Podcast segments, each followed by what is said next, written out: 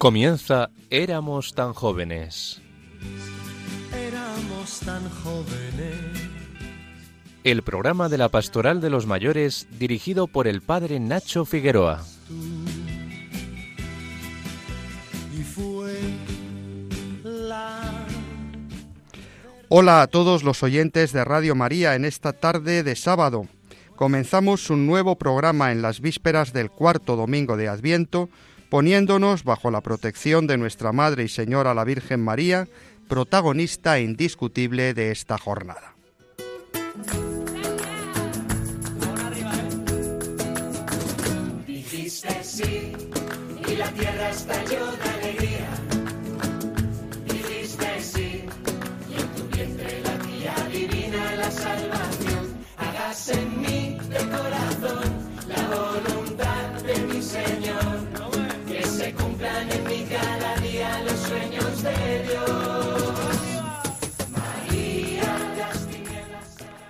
Cada año, este adviento que comenzábamos con una invitación a estar en vela para prepararnos para la segunda venida de Cristo, concluye con una mirada hacia su primera venida. Decíamos en el anterior programa que el adviento tiene que ver mucho con la vejez, porque como en el adviento los mayores recuerdan lo mucho que han vivido y se preparan para el último tramo del camino. Al final del camino del Adviento, el, el, Evangelio nos habla de algo que también tiene que ver con nosotros.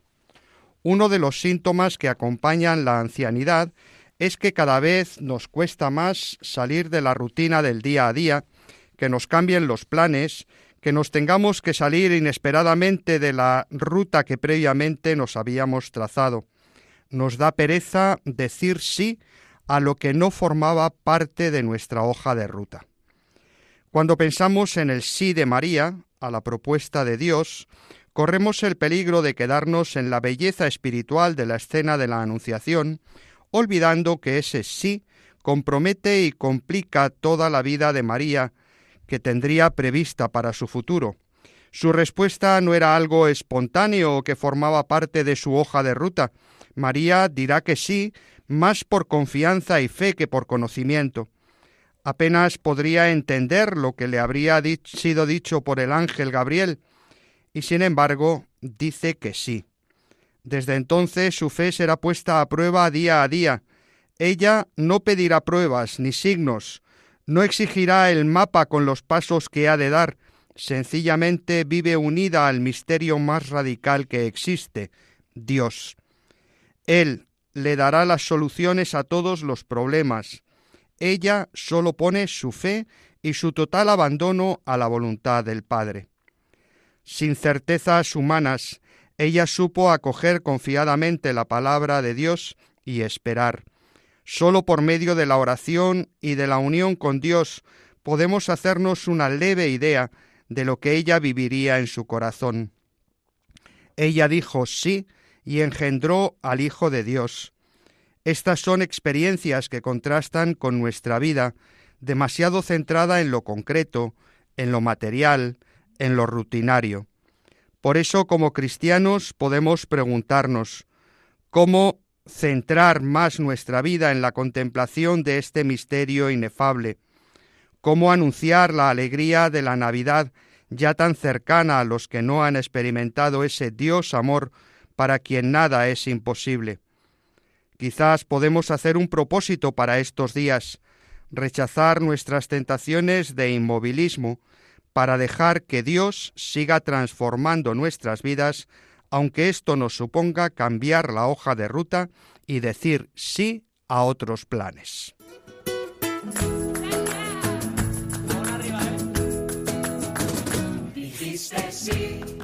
Y la tierra estalló de alegría. Dijiste sí y en tu vientre la tía divina la salvación. Hágase en mí de corazón la voluntad de mi Señor. Que se cumplan en. El Papa Francisco, comentando el Evangelio de la Anunciación, decía muy al comienzo de su pontificado, La voluntad de Dios es la ley suprema que establece la verdadera pertenencia a Él. María instaura un vínculo de parentesco con Jesús antes aún de darle a luz. Se convierte en discípula y madre de su hijo en el momento en que acoge las palabras del ángel y dice, He aquí la esclava del Señor, hágase en mí según tu palabra. Este hágase no es sólo aceptación, sino también apertura confiada al futuro. Este hágase es esperanza. María, continúa el Papa, es la madre de la esperanza, la imagen más expresiva de la esperanza cristiana. Toda su vida es un conjunto de actitudes de esperanza, comenzando por el sí en ese momento de la Anunciación. María, concluye, no sabía cómo podría llegar a ser madre, pero confió totalmente. La Navidad que vamos a celebrar es el tiempo en que descubrimos que la esperanza de María ha sido cumplida y que lo que María escuchó también lo escuchamos nosotros. No temas, porque lo que te ha dicho el Señor se cumplirá. Que nuestro sí, nuestro hágase, sea una muestra clara de que nuestra esperanza está viva y que la confianza en el Señor nos ayuda a salir de la postración y el inmovilismo. Bienaventurado tú, abuelo, bienaventurada tú, abuela, que sigues dejando que te cambien los planes, porque lo que te ha prometido el Señor se cumplirá.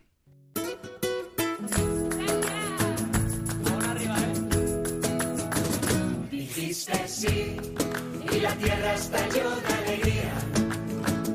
Dijiste sí. Buenas tardes, querido amigo Jaime Tamarit, presidente de Vida Ascendente. Buenas tardes, Nacho. ¿Cómo vas? Muy bien. Jaime nos llevará, como siempre, a su rincón de gustar para conectar por medio de la música con este final del tiempo de Adviento que nos ayuda a tocar ya con los dedos el misterio de la Navidad de la mano de María. Nuestras amigas Ana Marqués y Mercedes Montoya nos pondrán, como siempre, al día con noticias relacionadas con los mayores. Con Juan José de la Lastra, en su sección Personas y Personajes, nos acercaremos a la presencia y a la persecución del pueblo judío no solo en España, sino también en el resto de Europa. Por fin, con Victoria Pascua, solucionaremos la pregunta que nos hacía en el anterior programa y nos seguirá hablando de los orígenes del monacato, esta vez en Tierra Santa. Así que, antes de nada, como a lo largo del programa iremos dando las pistas para saber sobre el monasterio del que hablaremos en el próximo programa, Victoria nos da la primera de ellas. Buenas tardes, Victoria. Muy buenas tardes, Nacho. Buenas tardes a todos los oyentes. Pues tenemos que decir que quizá el monasterio del que hablamos la semana pasada era un poquito difícil de situar y por ello no han sido muchos los que han acertado. Así que esta semana os lo vamos a intentar poner un poquito más fácil. Esta vez no vamos a preguntar por el nombre de un monasterio, sino por el nombre de dos famosas monjas que vivieron en él. Así que ahí va la primera pista. Fueron las primeras monjas de las que tenemos noticias en Belén. Por cierto, es una pista muy navideña, ¿verdad? Y una pista muy interesante para todos los que nos escucháis. Y como no olvidamos que los verdaderos protagonistas de nuestro programa sois vosotros, esperamos vuestros mensajes, bien contestando a la pregunta que nos hace Victoria o bien con lo que queráis en el WhatsApp 634 423 664. También podéis enviarnos un correo a jóvenes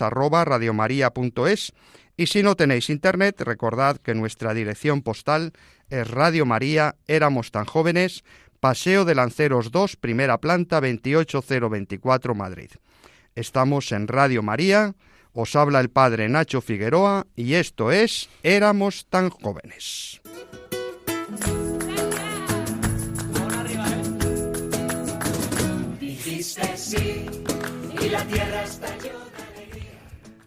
Ana Marqués y Mercedes Montoya elaboran cada semana el boletín de noticias de vida ascendente. Hoy nos traen las noticias de los mayores relacionadas con el tiempo en el que estamos.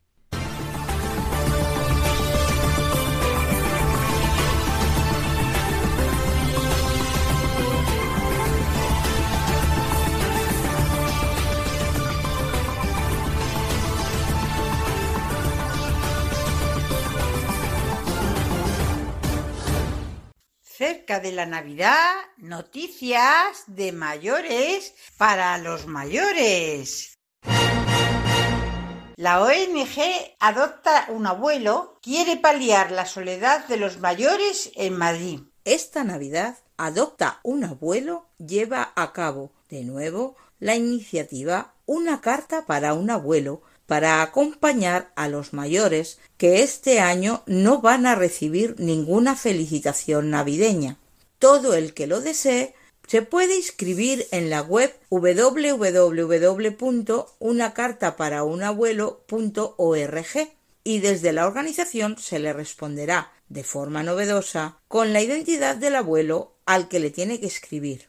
Así, el remitente podrá conocer mejor a su destinatario y le será más fácil escribir la carta.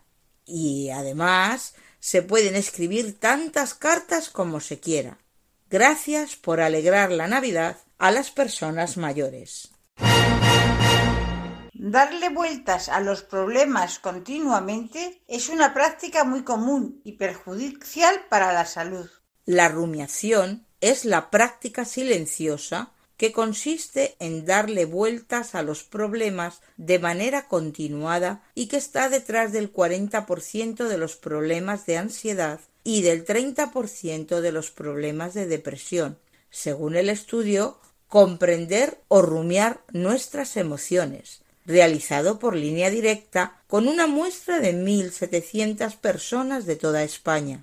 Según ha explicado la psicóloga y experta en inteligencia emocional Ruth Castillo Gualda durante la rueda de prensa de presentación del estudio, el 40% de los españoles afirma haber atravesado problemas de salud mental, siendo más prevalentes en mujeres y jóvenes de 18 a 29 años. Además, la ansiedad en un 68% y la depresión en un 29% son los problemas más acentuados. A pesar de estos datos, el 70% de la sociedad española sigue pensando que contar cómo nos sentimos o decir que estás atravesando por un problema de salud mental es un tabú ha afirmado la experta. La cabalgata de Reyes 2024 de Madrid rendirá homenaje a las personas mayores. Los distritos de Madrid reciben la Navidad a través de auroras boreales, conciertos en balcones, iglesias y plazas, dulces y bolas de nieve. Además, acerca a los emisarios reales a los libreros de la cuesta de Moyano. La cabalgata 2024 estará inspirada en el regalo de la inocencia, como símbolo de la unión y el respeto entre generaciones. Rendirá homenaje a los mayores. En concreto, la magia de la Navidad llegará a Barajas en forma de bosque interactivo de dulces navideños, mientras que Carabanchel será el hogar de una gran bola de nieve interactiva. Tetuán contará con un luminoso paseo interactivo lleno de regalos y en Arganzuela, en el entorno de Madrid Río, habrá una bola de Navidad iridiscente que inundará el espacio creando un espectáculo de luz y color.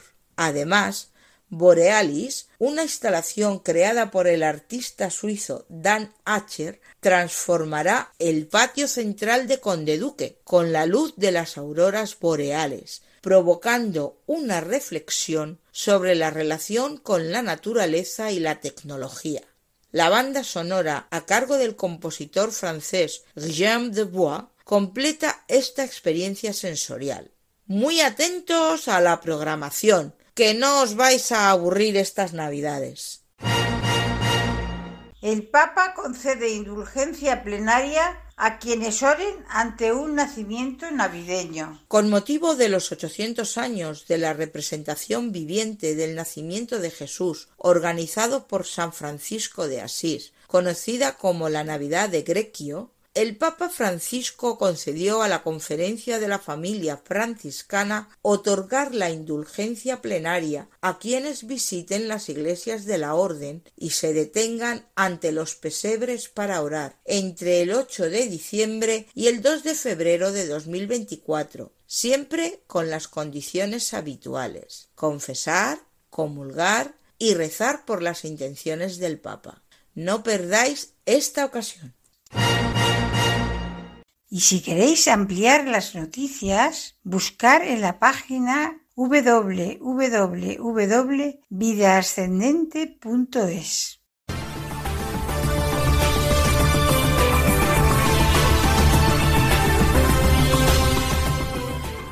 Muchas gracias, queridas amigas. Estamos en Radio María, en Éramos tan jóvenes, esperando vuestros mensajes en el WhatsApp 634-423-664. Jaime Tamarit, presidente de Vida Ascendente, nos invita a ir a su rincón de gustar para ahondar en el misterio que celebramos a lo largo del año litúrgico. Buenas tardes, Nacho.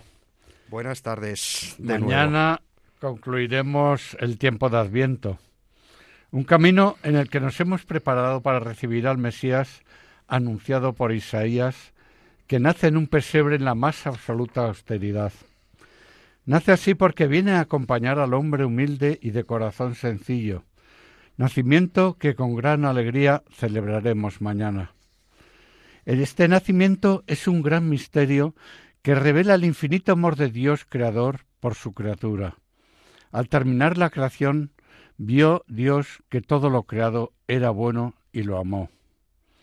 Hay tres dimensiones en este misterio de la Navidad que sobrecogen.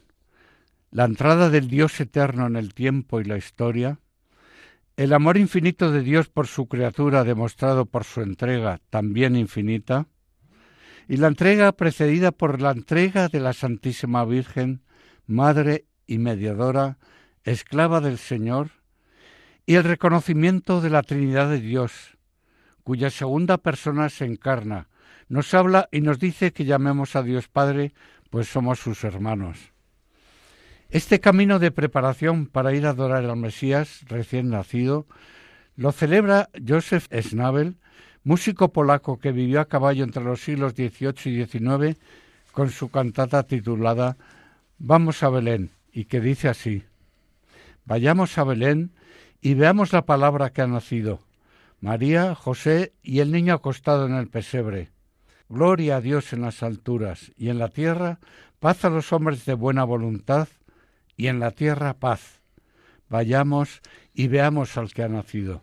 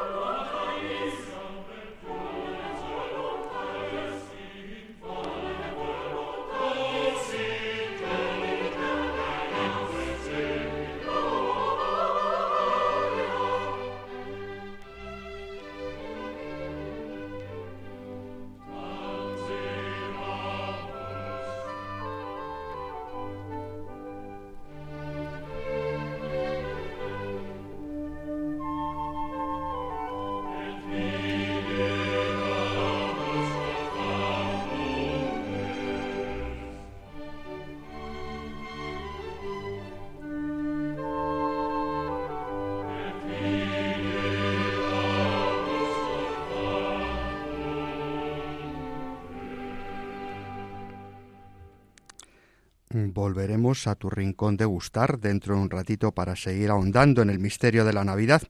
Y seguimos en Radio María, en este espacio que se llama Éramos tan jóvenes, en este nuevo encuentro en las ondas, mientras nos preparamos a celebrar la inminente venida del Salvador. La Navidad es un tiempo para ser generosos.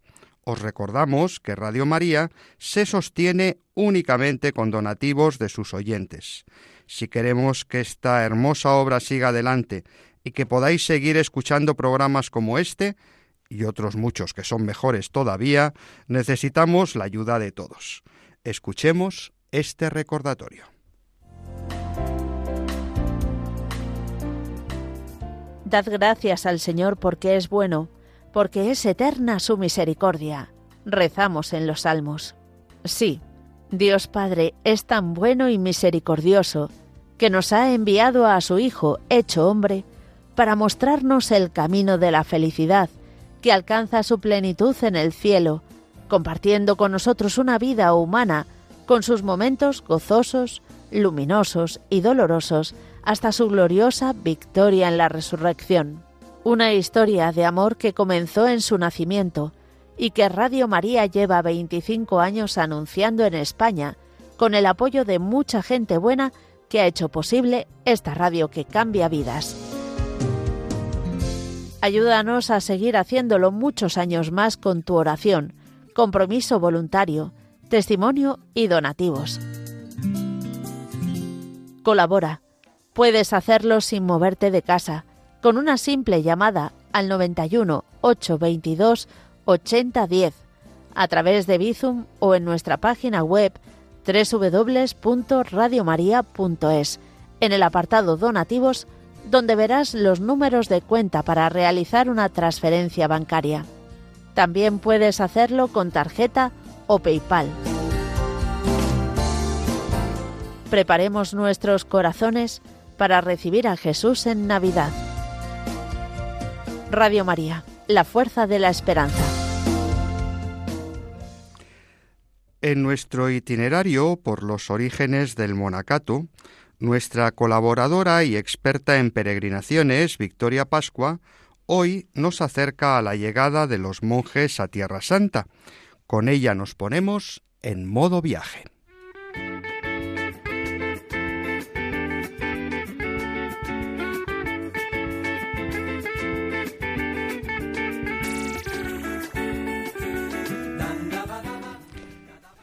Buenas tardes de nuevo, Victoria. Qué maravilla poder acercarnos, aunque sea virtualmente, a esos lugares que tanto amamos y a los que por causa de la guerra no podemos acudir. Hola de nuevo a todos nuestros oyentes. Sirva este pequeño espacio en las ondas para enviar un saludo y un pequeño homenaje a todos los cristianos de Tierra Santa que este año no podrán recibir peregrinos con los que compartir las fiestas navideñas. Como decías, hoy nos acercamos a los inicios del monacato en Palestina, recordando a algunos de los personajes que fueron fundamentales para la historia de la Iglesia Universal. Antes de entrar en materia, y aunque sé que hablarás de él y de su monasterio más tarde, vamos a resolver el enigma que nos planteabas para el concurso en el pasado programa.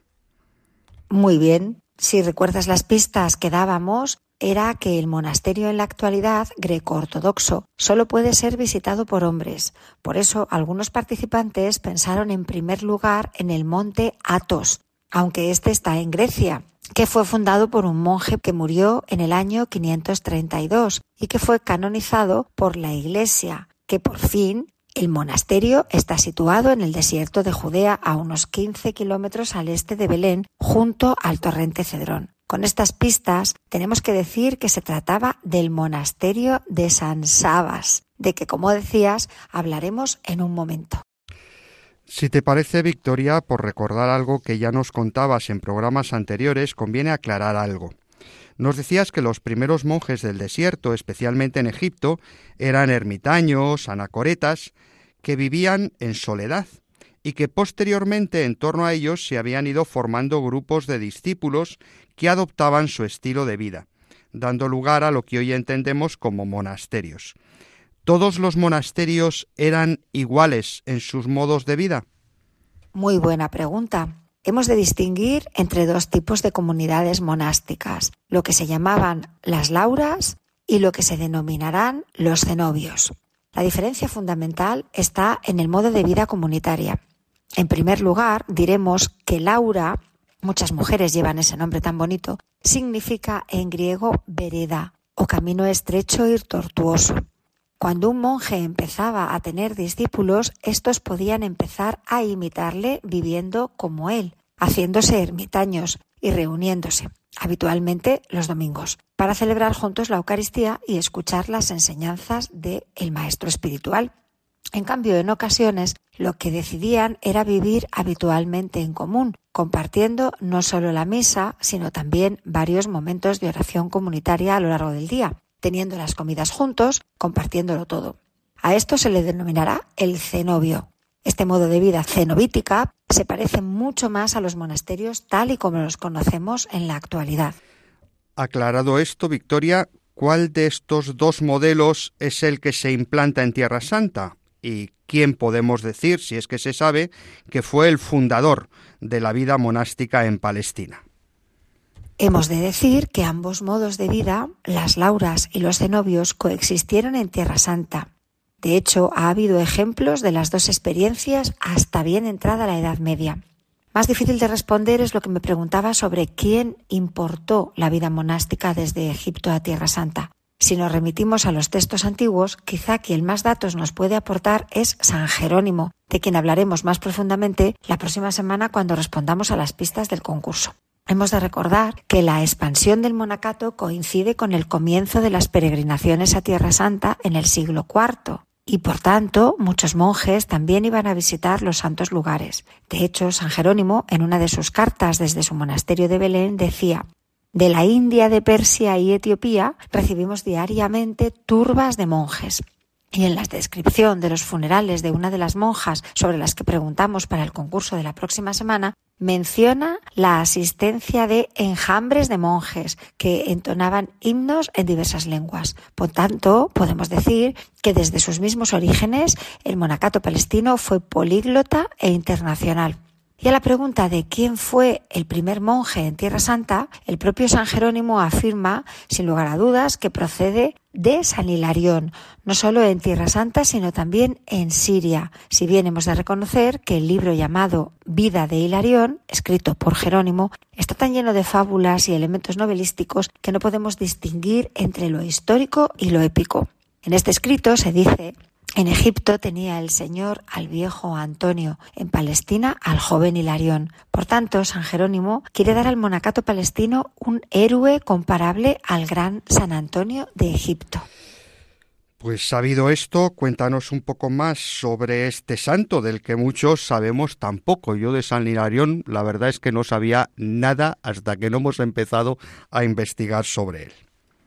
Muy bien, según San Jerónimo, Hilarión nació cerca de Gaza, tan destrozada en la actualidad, y como muchos gazatíes, hoy salió de su tierra y se estableció en Alejandría, en Egipto, durante la persecución de Diocleciano. Allí se convirtió al cristianismo a la edad de 15 años y se hizo discípulo de San Antonio en el desierto. Una vez bien formado monásticamente en la doctrina y los ejemplos del célebre Anacoreta, regresó a su país y empezó a vivir como ermitaño no lejos de Mahuma, de Gaza, en un desierto infestado de bandidos. Al cabo de 22 años de duro ascetismo y meditación en las escrituras, su fama de santo le trajo gran número de discípulos procedentes de Siria y Egipto, algunos de los cuales eran todavía catecúmenos que formaron junto a él los primeros cenobios en Palestina. Tantos fueron los monjes que congregaron en torno a Hilarión que este anacoreta convencido y decidido a vivir y morir como tal, huyó a otra parte en busca de paz y recogimiento. Después de peregrinar a través de varios países, desembarcó finalmente en Chipre, donde murió en el 371 a la edad de 80 años. San Hilarión es considerado el gran fundador de los cenobios. El fundador de las lauras fue San Caritón, un monje procedente de Licanoia, en la actual Turquía. A él se debe la Laura por antonomasia, situada en Wadi Para, situada en un barranco a unos 14 kilómetros de Jerusalén. Su fundación tuvo lugar hacia el año 330, es decir, por el mismo tiempo en que Salirarión empezaba su obra monástica en la congregación de Gaza. San Caritón fundó otras dos lauras, una en el Monte de las Tentaciones cerca de Jericó y otra se llamó la Laura de Suca y estaba situada al sur de Belén. Las tres lauras nacieron espontáneamente sin que San Caritón se lo propusiera. Lo que él buscaba era la soledad con Dios nada más, pero doquiera establecía su ermita, afluían numerosos discípulos y se formaba la Laura. Háblanos ahora de cómo se fue desarrollando este monacato en Tierra Santa. Muy bien, otro destino importante sobre este desarrollo nos lo da la peregrina Egeria, esa consagrada de la región de la Galaecia, la actual zona de Galicia y el Bierzo, que peregrinó a Tierra Santa allá por el 390. Ella describe que entonces ya había monjes por todas partes. Habla, por ejemplo, de los santos varones, que formaban una colonia en torno a una iglesia en las inmediaciones del Monte Nebo, al lado de una fresca y limpia fuente cuyo origen atribuían a un milagro obrado por Moisés. Otro grupo de anacoretas que le interesó especialmente vivía en el vergel de San Juan Bautista, donde fluye todavía el agua en la que el santo profeta solía bautizar a sus penitentes. Un santo ermitaño moraba en el valle de Corra, en el lugar mismo en el que el profeta Elías recibía su ración de pan diaria del pico de un cuervo, Numerosos monjes llevaban vida solitaria en las cercanías del pozo de Jacob, etcétera, etcétera. Otros muchos testimonios de los siglos IV en adelante nos hablan de monasterios en Belén, en Jerusalén y en otros lugares que todavía hoy los peregrinos solemos visitar. Es decir, que en tan solo un siglo Palestina se llenó de monasterios buscando los orígenes de las sagradas escrituras. Qué interesante todo esto, Victoria. Pues háblanos por fin del monasterio de San Sabas o Marsaba, tal como se conoce en el árabe actual. Sabas era capadocio, también en Turquía, y había nacido en el 439. A los ocho años ingresa en el monasterio de Flavianae y a los 18 se dirige, como tantos otros monjes, a Palestina. Sabas ingresa en la Laura de San Eutimio viviendo como ermitaño, pero siendo tan joven, su superior le incorpora al cenobio para que viva una vida más comunitaria.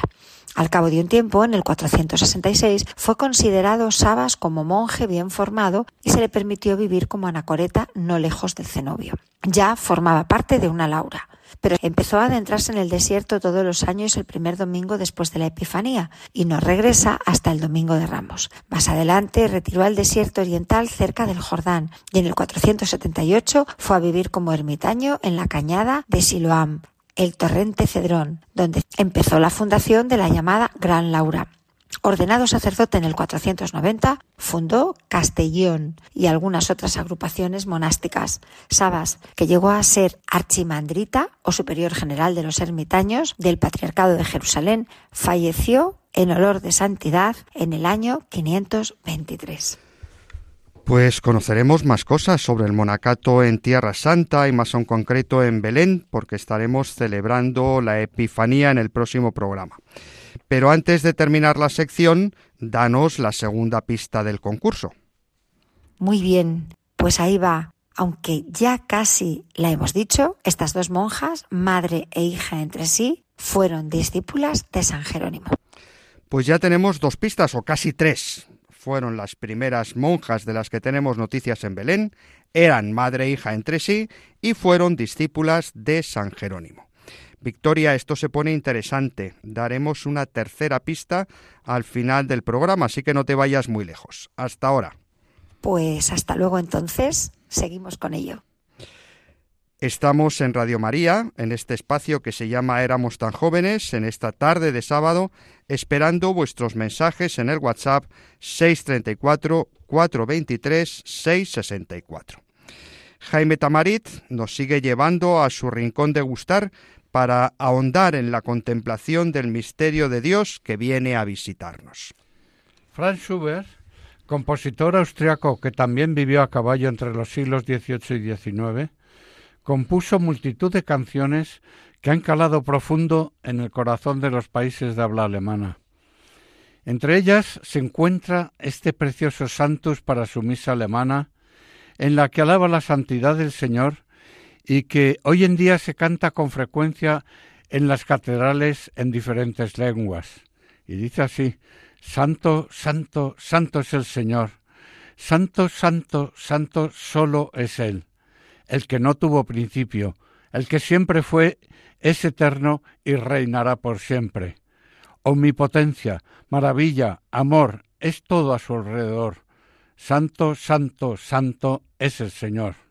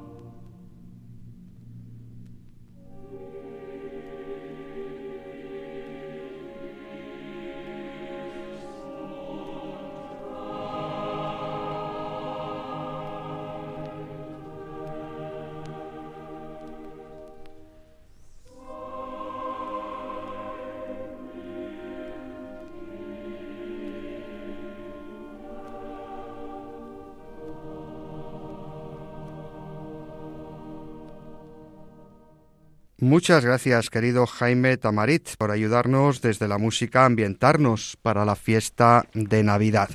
Luego nos despedimos y felicitamos a nuestros oyentes.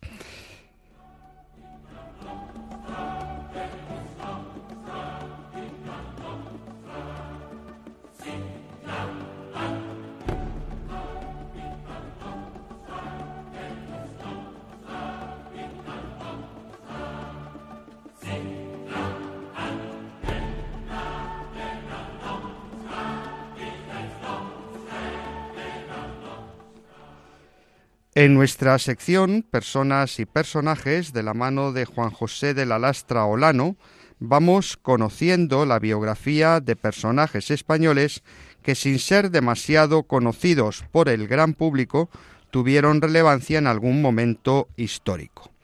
Hoy no hablamos de un personaje en concreto, hoy nos habla de una comunidad, la presencia y la persecución que sufrió el pueblo judío no solo en España, sino en toda Europa. Juanjo, te escuchamos. Muy buenas a todos los oyentes de este programa. Hoy vamos a hablar de las vicisitudes de los judíos en Europa. Todos hemos oído hablar del holocausto refiriéndonos a los judíos en los últimos tiempos. Pero antes de llegar a eso, el pueblo judío ya había pasado por diferentes circunstancias y, como siempre, los españoles salimos mal parados. Sobre todo por la expulsión que en el año 1483 se realizó por parte de los reyes católicos. La palabra holocausto proviene del griego, holos y caustos, que significa quemarlo todo. Antes de la Segunda Guerra Mundial ya se utilizaba, cuando un gran número de personas moría. Mucho antes del Holocausto ya los judíos habían sufrido muchas persecuciones en Europa. Las monarquías europeas medievales necesitaban mucho dinero para mantenerse y sufragar las continuas guerras entre ellas en las que siempre estaban sumidas. Estos fondos provenían de los impuestos, pero los ingresos eran inconstantes debido a que las cosechas eran imprevisibles y estaban sujetas a los rigores del clima, sobre todo a heladas y sequías. En este contexto no era raro recurrir a la comunidad judía, que estaba integrada en su mayoría por profesionales, comerciantes y en general por gente muy laboriosa y austera además, con lo que era frecuente que acumularan fortunas más o menos grandes. Las cortes europeas entonces acudían a estas comunidades en busca de préstamos y, cómo no, si podían, a expoliarles. Los judíos en la antigüedad representaban la única religión con un solo Dios. Las demás religiones tenían varias deidades que se ocupaban de las distintas actividades humanas y eran incapaces de entender lo que era el monoteísmo. Con la aparición del cristianismo y su adopción como religión oficial por el Imperio romano, los judíos pasan a ser la causa de todos los males. Pues no en vano eran los responsables del deicidio, y además se habían enfrentado a todos los grandes poderes. Primero se enfrentaron a los griegos durante la dinastía Seleucida, que da lugar, como bien sabéis, a la historia de los macabeos. Luego se enfrentan a los romanos, y con la aparición del cristianismo y la muerte de Jesús alimentan el rechazo y propicia que les queden muy pocos amigos. Con lo cual, llegada la Edad Media, hace que surjan persecuciones y expulsiones. No fue España la única en ensañarse con los judíos, como pregonan nuestros enemigos, reconstruyendo la historia y dando pábulo a nuestra leyenda negra. Desde la Baja Edad Media, los judíos representan para los pueblos europeos la causa de todos sus males. Se les acusa de usureros y son objeto de envidia por su enriquecimiento, las dificultades existentes en la población por las precarias condiciones de vida derivaban habitualmente en asaltos a sinagogas y juderías, con muertes como resultado, además eran auspiciadas por clérigos fanáticos que con sus diatribas enardecían a las masas, las cuales aprovechaban la situación, asesinaban judíos de los que eran deudores. Advirtamos además que los cristianos tenían prohibido cobrar intereses por los préstamos por muy pequeños que estos fueran. En el año 1012, en Alemania, Enrique II los expulsa de la ciudad de Mainz, pero esto es solo el principio. A finales de ese siglo se difunde, coincidiendo con la primera cruzada, que los judíos ayudan a los sarracenos y naturalmente son masacrados a lo largo del camino de la cruzada. Posteriormente, en esa cruzada, en Maguncia 1.100 fueron masacrados en un solo día, pero también en Renania, en Espiria, en Wors, en Ratisbona y en muchos otros sitios. Antes de renunciar a su fe, se entregan a suicidios colectivos y además son acusados de muertes rituales. Cuando la cruzada llega a los santos lugares, en Jerusalén se producen asesinatos en masa de los judíos. En el año 1096 ya habían muerto en Europa Central 12.000 judíos fundamentalmente en Alemania. Las muertes se multiplicaron en el siglo siguiente, con gran crueldad. Por ejemplo, en Múnich encerraron a todos los judíos en una sinagoga y la incendiaron. Posteriormente aparece la peste bubónica y naturalmente es atribuida a los judíos. Les acusan de envenenar los pozos y como colofón en el cuarto concilio de Letrán se decreta que se deben de confinar en barrios y utilizar ropas especiales que los distingan de los cristianos. La mayoría de los judíos huye hacia el este. Naturalmente, las propiedades que abandonan son incautadas por los diferentes reinos. Eduardo I, a finales del siglo XIII en Inglaterra, inicia una persecución a los judíos impidiéndoles trabajar en sus ocupaciones habituales como financieros y en 1290 los expulsa de Inglaterra y naturalmente se apropia de todos sus bienes. También es verdad que durante las persecuciones, obispos y clérigos católicos en Europa actúan protegiendo a comunidades judías ocultándoles en palacios y parroquias ante el frenesí de pillaje y muerte que se había desatado contra ellos. Pero vayamos con España. No está claro desde cuándo existen las primeras comunidades judías en la península, pero no es descabellado pensar que los fenicios, que eran aliados de los israelitas incluso en la época de Salomón, y que mantienen grandes relaciones comerciales con los pueblos ibeos, sean en cierto modo responsables de la presencia de judíos en el Mediterráneo occidental. Hay evidencia de presencia de judíos ya en la época romana. Incluso San Pablo, en su epístola a los romanos, manifiesta su intención de venir a predicar a Hispania. Existirán, por lo tanto, comunidades a quien predicar. Hay evidencia con inscripciones de la época lengua hebrea en Tarragona, Tortosa e Ibiza, pero como documento incontestable están los cánones 16, 49, 50 y 78 del Concilio de Elvira, siglo IV, que habla sin recato de estas comunidades judías, amenazando con excomunión a mujeres que se casen con judíos o cometan adulterio con ellos, incluso prohíben sentarse a la misma mesa con judíos. Los visigodos conviven con ellos sin problemas, hasta el tercer concilio de Toledo, donde el rey Recaredo adopta el cristianismo como religión oficial. Y él mismo, y luego Sisebuto, Chintila y Égica persiguen a los judíos y los conminan a, su conversión. Este último, Égica, coincide casi con la invasión musulmana. Los judíos reciben a los musulmanes con los brazos abiertos, pues cesa su persecución, pero los cristianos los acusan de haber pactado con los invasores, lo cual no está nada claro. Los musulmanes, según el Corán, no podían obligar a convertirse por la fuerza a judíos y cristianos, por ser lo que ellos llaman religiones del libro. Además, les está permitido conservar sus bienes y su culto, eso sí, con impuestos especiales y discriminaciones diversas.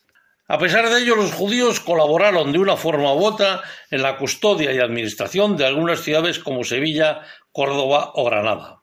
En la zona cristiana gozaban de cierta autonomía y prestigio, cultivaban las artes y la literatura y eran excelentes médicos. En Toledo, en la sinagoga del tránsito, se lee El rey de Castilla ha engrandecido y exaltado a Samuel Leví. Y termina la cita diciendo Sin contar con él, nadie levante mano ni pie. Fernando III el Santo, tras tomar Sevilla, se afirma como rey de tres religiones, y no podemos olvidarnos de la Escuela de Traductores de Toledo, donde se realiza la compilación de todo el saber del occidente cristiano, traduciendo clásicos del hebreo y árabe al castellano, contando con eruditos judíos y árabes, y se escribe el libro de los doce sabios, donde se resumen toda la sabiduría política y moral clásica, así como la primera crónica general de España y textos médicos de gran relevancia. Por cierto, que los médicos de prestigio, a pesar de estar prohibido, eran siempre judíos, incluso saltándose su propia prohibición en la corte y en las casas nobles. Los judíos eran además los encargados de recaudar impuestos, lo cual les hacía próximos al rey, a nobles y a prelados, pero generaba odio en las clases más populares. Con la implantación de la Inquisición, la presión sobre los judíos aumenta, se persigue a conversos y se crean las juderías, que son los guetos de la época. Los inquisidores, con Fray Tomás de Torquemada al frente, no cejan en su empeño y convencen a los reyes de que si no son expulsados será imposible eliminar las prácticas criptojudaicas con los conversos y por fin lo logran en el año 1483. Aunque expulsar a los judíos no es algo para enorgullecerse, en España fue mejor que en el resto de Europa. En primer lugar les dieron cuatro meses para renunciar en su fe y abrazar el cristianismo. Los más ricos y cultos así lo hicieron, y también la gran mayoría de los rabinos. Se les permitió vender sus bienes y llevárselo obtenido en forma de letras de cambio o mercaderías. Los judíos españoles se dispersaron, unos a Portugal y de allí al norte de Europa, otros al norte de África y a Fez, donde fueron muy maltratados. Gran cantidad regresaron a España y se convirtieron, y otros a los Balcanes y zona otomana, donde fueron muy bien acogidos por el sultán Baiceto II y por su sucesor Suleimán el Magnífico, que afirmó en una ocasión refiriéndose al rey Fernando a ese que llamar rey que empobrece sus estados para enriquecer los míos. Y posteriormente le dijo a un embajador de Carlos V que se maravillaba que hubieran echado a los judíos de Castilla, pues era echar riqueza. Muchas gracias a todos y en estas fechas no quiero pasar sin felicitaros a todos la Navidad. Hasta la próxima vez.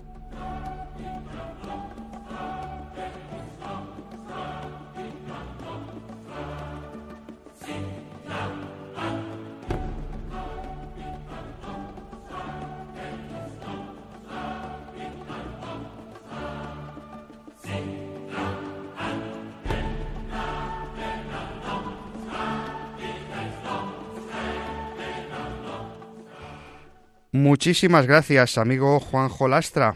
esperamos también que tú celebres una feliz y santa Navidad en compañía de tu familia. Y esperamos ansiosos nuevos acercamientos a la historia el próximo programa, el próximo año. Y no se nos olvida daros la pista para nuestro concurso de los monasterios. Victoria, danos la tercera pista. Aquí la tenemos. Si vamos a Belén y visitamos las grutas que están conectadas a la del pesebre, una de ellas está dedicada a estas dos monjas. Ya está la última pista de hoy. Aprovecho para desearos a todos una muy feliz y santa Navidad y un estupendo 2024. Hasta el año que viene. Un abrazo enorme. Feliz Navidad, Victoria. Hasta el próximo programa que será el día de la Epifanía. Así pues, recuperamos y recopilamos las tres pistas. Fueron las primeras monjas de las que tenemos noticias en Belén.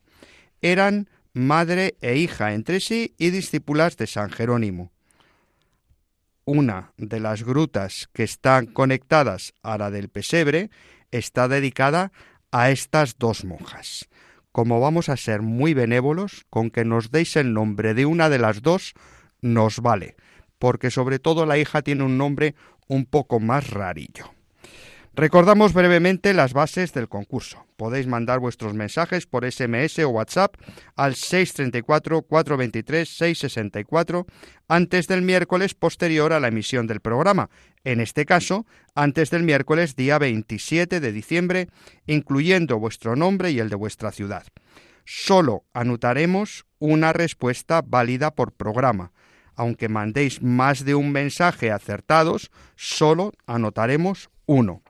Pero sí podéis participar en todos los programas que dure el concurso, teniendo en cada uno una opción por cada respuesta acertada.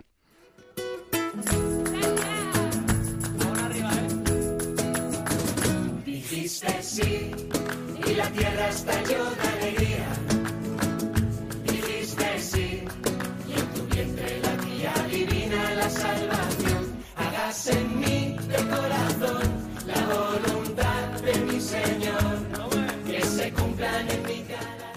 Concluimos nuestro programa de hoy con el deseo de que os haya entretenido. Os deseamos un esperanzador final de Adviento y una santa y feliz Navidad y un excelente comienzo de año, ya que no nos volvemos a encontrar hasta el año que viene. Ya sabéis que podéis volver a escuchar este espacio buscando en los podcasts de la web de Radio María por el nombre de nuestro espacio Éramos tan jóvenes. Recordad que podéis escribirnos al WhatsApp 634-423-664 o al correo del programa éramos tan jóvenes arroba radiomaria.es. Agradecemos su colaboración a Mercedes Montoya, a Ana Marqués, a Victoria Pascua, a Jaime Tamarit y a Juan José de la Lastra. Estuvo en el control Juanma González y se despide de todos el padre Nacho Figueroa, que os desea una muy feliz Navidad. Que el Señor Jesús y su Madre la Virgen sigan cuidando de todos sus hijos y especialmente de los ancianos más débiles y acompañen a los que se sienten más solos. Nos encontramos de nuevo, si Dios quiere, dentro de dos sábados, el día de la Epifanía, a las seis de la tarde en la península y las cinco en Canarias. Os dejamos con el Santo Rosario y luego las vísperas y la misa vespertina del domingo. Un saludo a todos.